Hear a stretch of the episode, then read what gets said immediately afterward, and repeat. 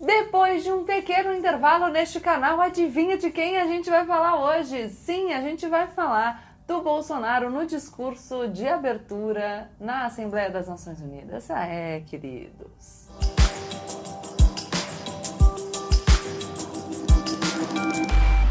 Olá pessoal, como eu sempre digo, a partir de agora, menos emoção e mais razão. E antes da gente começar, como eu sei que vocês gostam de se atualizar sobre os acontecimentos políticos, eu quero contar para vocês que além dos vídeos no YouTube, tem uma maneira muito legal de se informar, que é com os podcasts no Spotify. E o legal é que você pode ouvir os podcasts enquanto você está fazendo outras coisas, então tomando um sol, lavando uma louça, tomando um banho ou fazendo aquela pausa no trabalho para garantir uma maior produtividade. E embora eu esteja aqui falando sobre informações políticas, acho importante dizer para vocês que tem podcast sobre todos os assuntos no Spotify. Vocês podem ficar sabendo sobre ciência, fofoca, humor, enfim, variedades, tem tudo que vocês quiserem. Então, já que eu estou falando sobre novas formas de aprender ou, enfim, consumir outros conteúdos, eu vou dar uma dica para vocês sobre podcasts que eu gosto demais.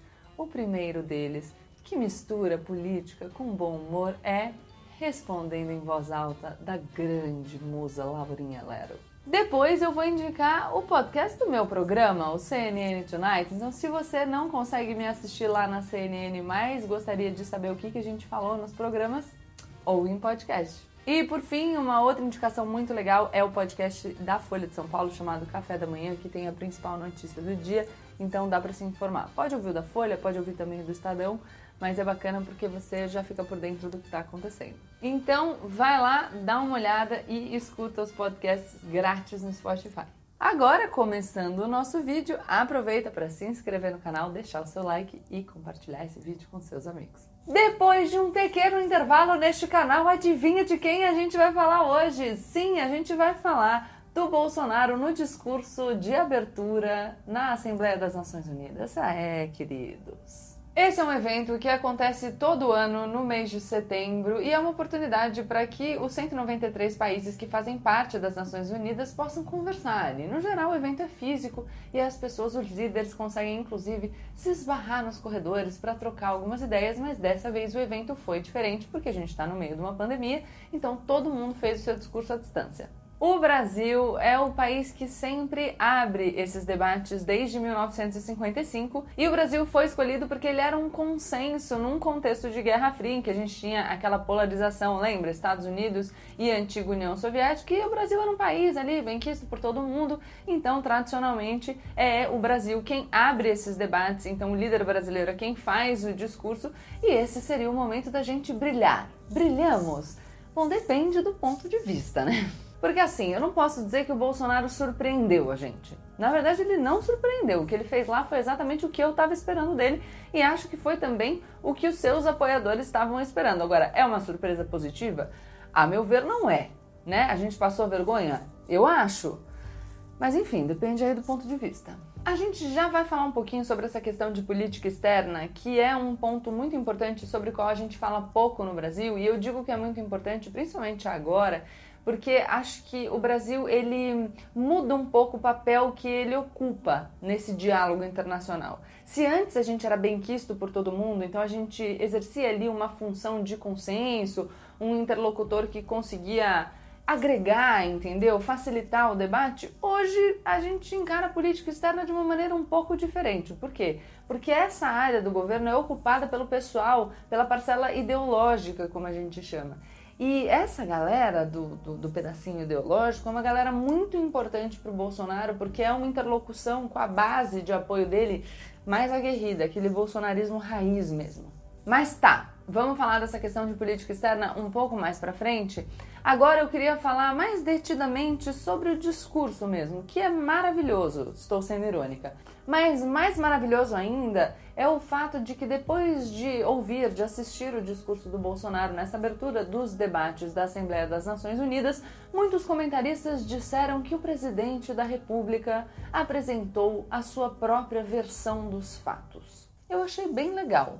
Eu, inclusive, estou adotando para minha vida, entendeu? Hoje, por exemplo, comprei um donut, né? Donuts, sabe? Rosquinhas. Não é a mesma coisa, mas é parecido. E aí comi. Tenho comido muito essa semana. Muito provavelmente no final da semana, quando eu for me pesar, se é que, enfim, talvez eu não faça isso, mas se eu me pesar, eu devo ter engordado? Sim. E aí o que direi para a balança? Direi que não. Que na, na minha versão dos fatos, o meu peso continua o mesmo. Eu achei maravilhoso. Acho que é legal. Então, dizer que o presidente brasileiro apresentou a sua versão dos fatos é uma maneira gentil de dizer que ele mentiu. E aqui eu vou lançar mão dos meus colegas que trabalham nas agências de checagem de fatos. Eu posso colocar várias aqui para vocês, que vão aparecendo, para que vocês possam consultar, porque lá nesses sites tem o discurso tintim por tintim com todos os desmentidos e, portanto, com a contraposição entre aquilo que o Bolsonaro disse e a realidade. Porque não dá para ter uma versão alternativa dos fatos, entendeu? A realidade é, é uma. É, eu vou, vou, usar um exemplo caro pra gente hoje em dia. Por exemplo, a Terra não é plana, tá? Mesmo que algumas pessoas insistam em dizer que ela é. Então, já que eu já indiquei para vocês algumas agências de checagem de fatos, eu vou me ater aqui nesse vídeo aos melhores momentos do discurso do Bolsonaro. Vamos lá, ponto número um, a gente já cansou de falar disso aqui no canal. O Bolsonaro diz o seguinte: por decisão judicial, todas as medidas de isolamento e restrições de liberdade foram delegadas a cada um dos 27 governadores das unidades federa da federação. Embora ele esteja falando de medidas de isolamento e restrições de liberdade, eu acho importante a gente colocar isso num contexto mais amplo.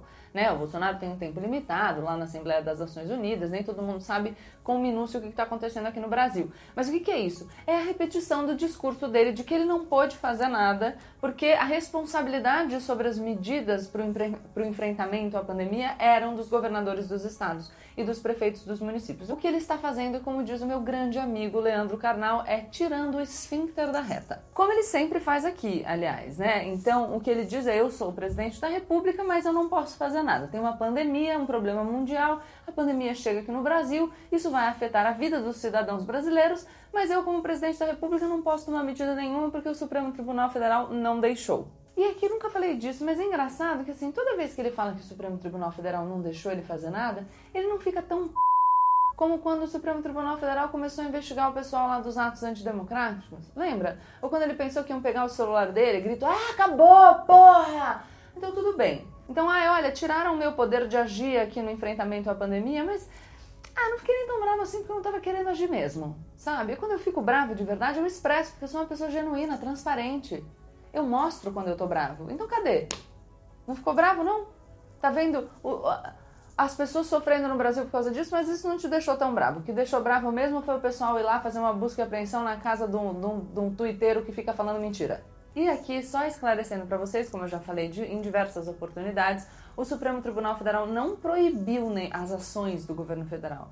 O que o Supremo Tribunal Federal fez foi falar em competência concorrente do governo federal, estados e municípios, o que, aliás, explicita a própria organização da nossa República Federativa, da nossa federação. Então, não é o que o Bolsonaro está contando. Ele está ele tá inventando aí que ele não pôde fazer nada. Depois, o Bolsonaro disse que o governo federal estimulou, ouvindo profissionais de saúde, o tratamento precoce da doença.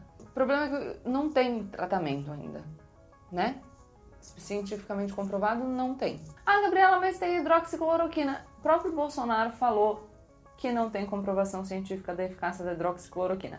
Ele continua segurando a caixinha do medicamento, falando que se as pessoas tivessem tomado, a gente não teria tido tantas mortes no Brasil.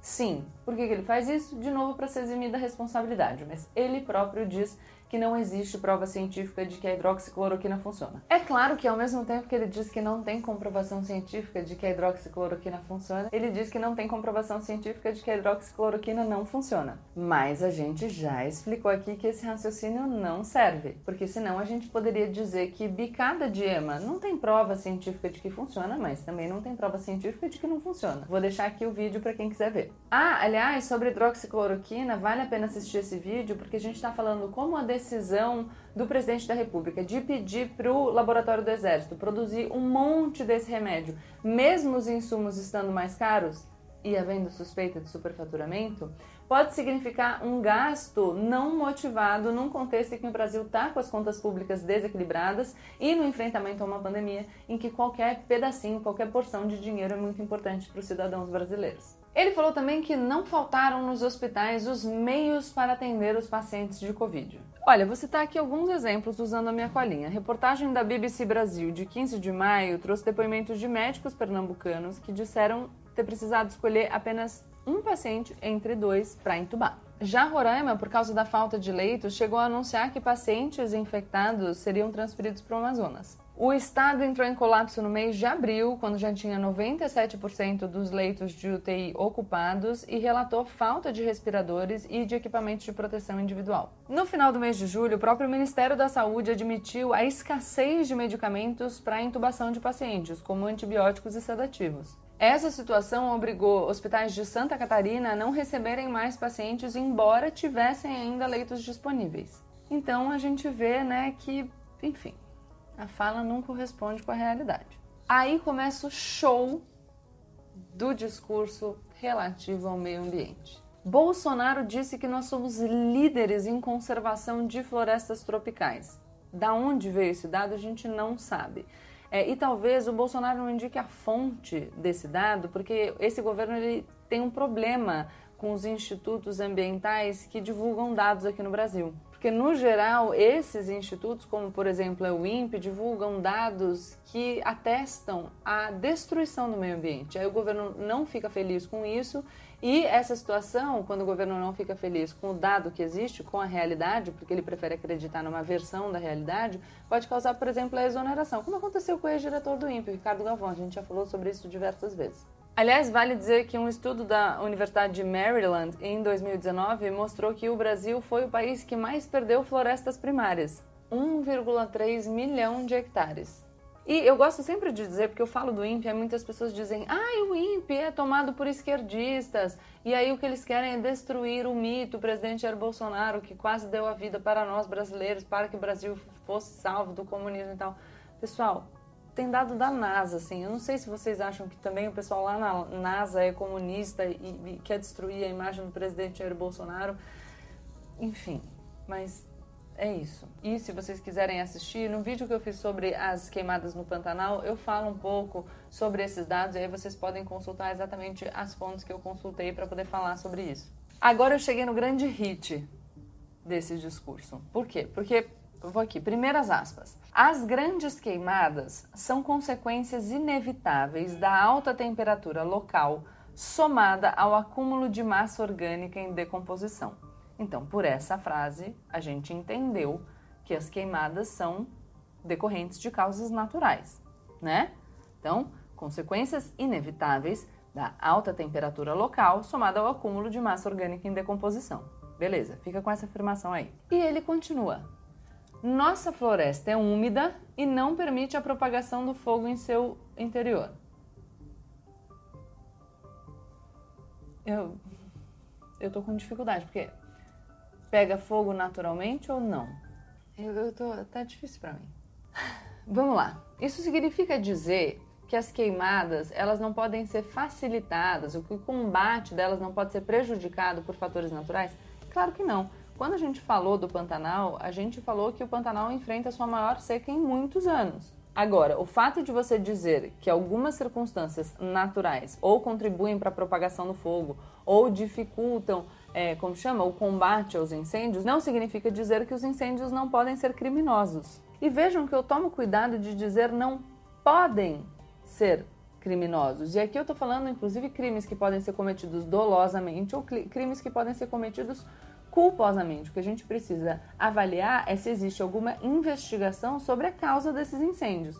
E aí, sabendo sobre a causa desses incêndios, a gente pode se posicionar, e aqui eu estou falando do governo federal, por exemplo, que se diz preocupado com o meio ambiente, para evitar que esse tipo de situação se repita. E aí importa dizer para vocês que já é muito claro aqui no Brasil um incêndio criminoso que é consequência do desmatamento e é usado para limpar a área desmatada. Então a floresta é derrubada e depois disso as pessoas queimam a floresta que já está no chão. E lá no Pantanal já há investigações da Polícia Federal que apura a origem criminosa dos incêndios que devastam a região. Aliás, aqui nesse canal, em 2019, a gente já falou, quando a gente estava discutindo as queimadas na Amazônia, sobre a investigação da Polícia Federal relacionada ao Dia do Fogo. Quando fazendeiros se uniram no interior do Pará para realizar as queimadas justamente com os objetivos que a gente acabou de descrever, que é limpar a área de floresta derrubada.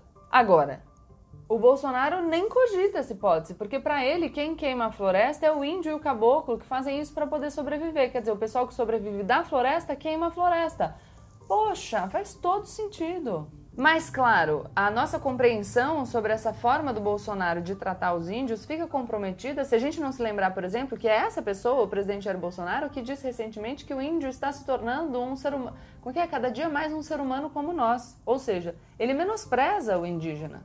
O, ministro, o ex-ministro da Educação Abraham Weintraub, naquele vídeo da reunião realizada no dia 22 de abril, que foi divulgada ao público por ordem do ministro do Supremo Tribunal Federal, Celso de Mello, disse que ele odeia o termo povos indígenas dizendo que é todo mundo povo brasileiro, ou seja, negando a diversidade étnica dessas comunidades, dessas populações nativas, que são muitas no Brasil e que têm características absolutamente distintas, com, suas, com seus próprios costumes, com a sua própria língua, e vale dizer, comunidades nativas e, portanto, que estavam aqui no Brasil antes de qualquer outra pessoa chegar aqui. Então, esse é o verdadeiro povo brasileiro. E a gente, no mínimo, tem que respeitar essas pessoas e não cometer o absurdo de dizer que são seres humanos inferiores, partindo da ideia de que eles estão evoluindo para ficar cada dia mais parecidos conosco. Aliás, a gente vai concluir esse vídeo falando sobre um trecho da fala do Bolsonaro que fez o papel de bom moço ali na defesa dos cristãos do mundo e particularmente dos cristãos do Brasil, falando sobre a cristofobia. Então, em tese, é uma pessoa que se opõe à opressão de minorias. Ah, vá! Essa pessoa que diz que os índios são inferiores?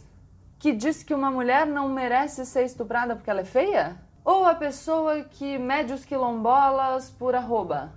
Entendi. Quer dizer, a opressão que ele não admite é a opressão contra os dele. Lembrei, gente. As minorias vão ter que se curvar à maioria. Cadê essa fala?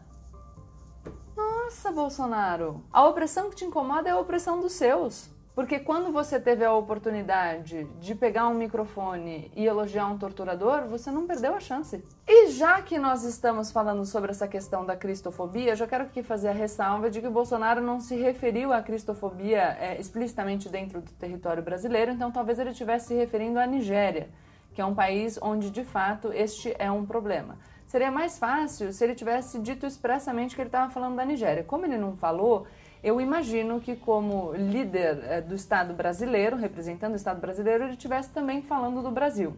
E eu acho importante eu mencionar esse trecho aqui na minha fala, porque eu quero lembrar vocês que quando recentemente no Brasil a gente é, testemunhou aquele caso envolvendo aquela garotinha de 10 anos que depois de estuprada, depois de ter engravidado em virtude de um estupro, realizou um aborto, a gente comentando a ação dos fanáticos religiosos de absoluta violência em relação a essa menininha, eu fiz questão de, em todas as minhas redes, pedir cuidado para que a gente, ao julgar a atitude de fanáticos religiosos, não cometesse o erro, o equívoco de colocar todas as pessoas que professam alguma fé dentro dessa cesta, dentro dessa classificação dos fanáticos religiosos. Eu disse isso aqui no YouTube, eu disse no Twitter, eu disse no Instagram, eu disse no meu programa, eu disse na coluna da Folha, eu disse em todos os lugares e eu pedi diálogo e respeito para as pessoas que são religiosas e disse que classificar os religiosos todos como fanáticos religiosos seria um erro porque isso abriria espaço para lideranças extremistas,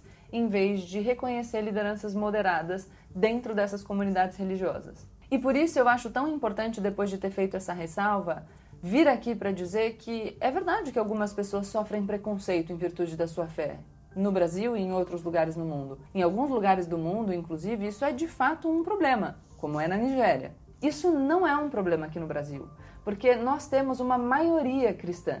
50%, um pouco mais de 50% da nossa população se diz católica, 30% da nossa população é evangélica.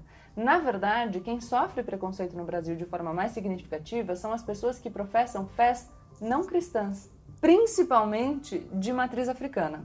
E além disso, aqui no Brasil nós temos outras emergências envolvendo minorias. A gente tem um país com um problema severo e gravíssimo de racismo estrutural. Embora o nosso presidente da República negue isso, inclusive eu sugiro a vocês que assistam a entrevista do presidente Jair Bolsonaro na época em que ainda era candidato no programa Roda Viva da TV Cultura, na qual ele afirma que os próprios negros que se escravizavam dizendo que os portugueses nunca pisaram na África. É, o que, aliás, é, é estranho, né? Porque na África eles falam português. Não, não sei o que aconteceu.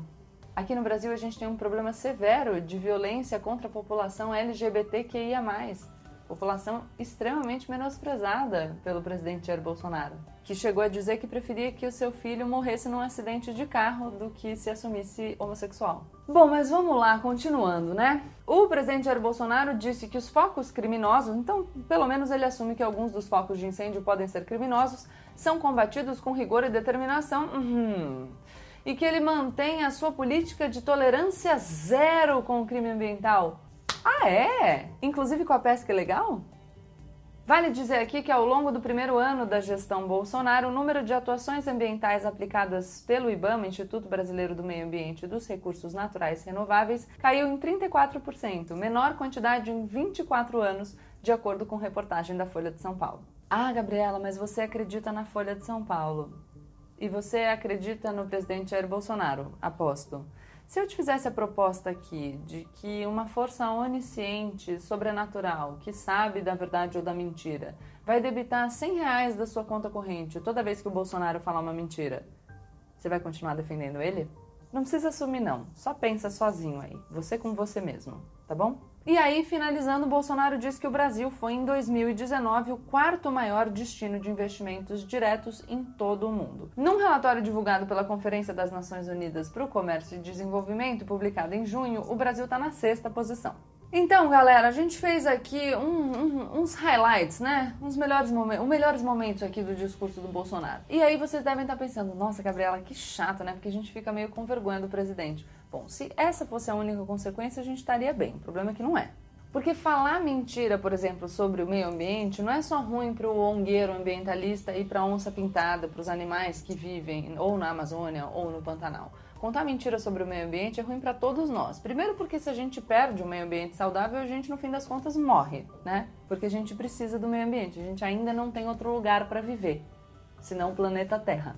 E importa também para quem está lá fora decidindo: ai, onde será que eu vou investir o meu dinheiro? Porque o investidor estrangeiro não quer saber o que você acha do Amoedo, do Ciro, do Bolsonaro, do Lula. O que ele quer saber é quanta segurança ele tem para botar o dinheiro dele aqui no Brasil, gente. É por isso, aliás, que quando o Bolsonaro começa a falar muita abóbora sobre o meio ambiente, o pessoal já começa a discutir como isso vai ser ruim para a imagem do Brasil no exterior e como isso pode comprometer a vinda de dinheiro, de investimentos para o Brasil. Então, ainda que você não se preocupe com o meio ambiente, e eu acho que você está errado, deveria se preocupar, porque, de novo, o meio ambiente é o que a gente tem aqui para sobreviver.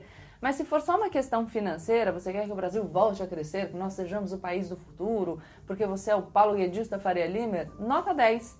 Né? Então, ter um presidente que fala mentira em relação à proteção ao meio ambiente não é legal, mesmo sob essa perspectiva. Eu quero terminar só fazendo uma piada aqui, que sabe o que eu achei maravilhoso? O Brasil de 2020, ele, de vez em quando, ele traz umas surpresas, né? Ele traz uns presentes.